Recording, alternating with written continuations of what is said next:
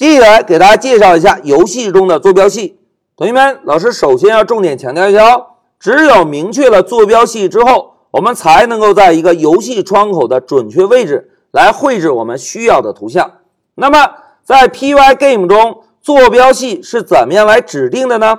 哎，同学们回顾一下，之前老师提到过，在做游戏开发时，一个重要的工作就是在游戏窗口的不同位置。来绘制不同的图形，对吧？那现在老师啊，先画一个大的红色框框，假设这个红色的框框就是我们创建出来的游戏窗口。那现在同学们看，当一个游戏窗口有了之后，我们啊就把游戏窗口的左上角设置为坐标系的原点。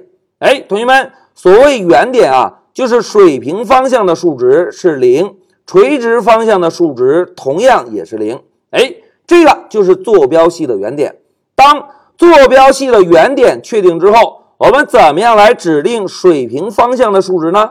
哎，同学们看，如果要指定水平方向的数值，我们就从原点出发。注意，从原点出发，从左向右，水平方向的数值依次递增。哎，在我们开发时啊，通常会把水平方向叫做 x 轴。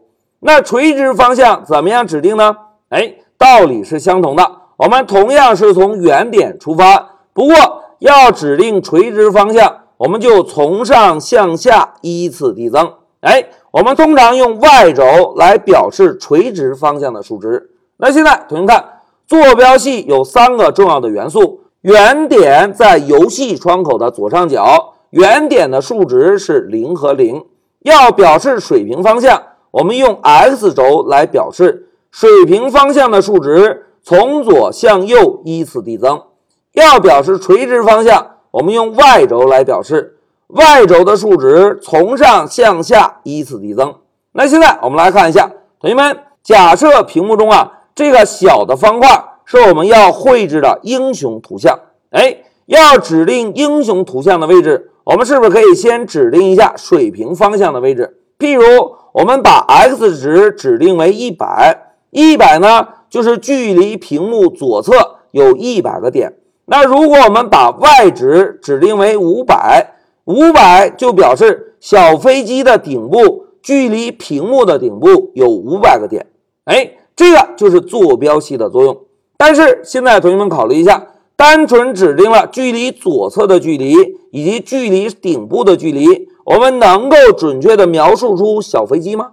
哎，貌似还差一点东西，对吧？哎，同学们，现在关键时刻到了。大家看，在我们开发游戏的时候啊，所有能够见到的元素，也就是我们屏幕上看到的英雄飞机、敌机以及子弹，所有能够看到的元素，都是以矩形区域来描述的。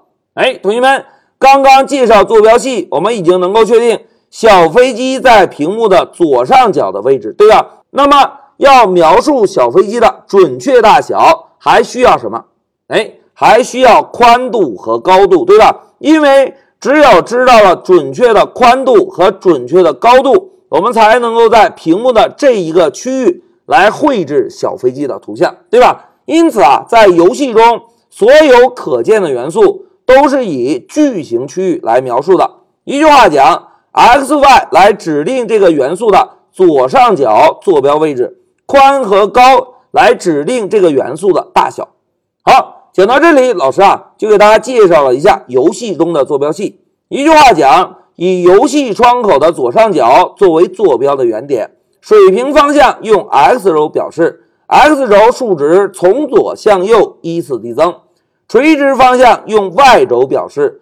Y 轴的数值从上向下依次递增。同时，为了在游戏的窗口中准确的描述出一个游戏元素的位置，我们呢是使用矩形区域来描述的。同学们，一个矩形区域要包含四个元素，其中 x、y 是指定这个区域左上角的坐标位置，宽和高是指定这个矩形区域的准确大小。好，讲到这里，老师就暂停一下视频。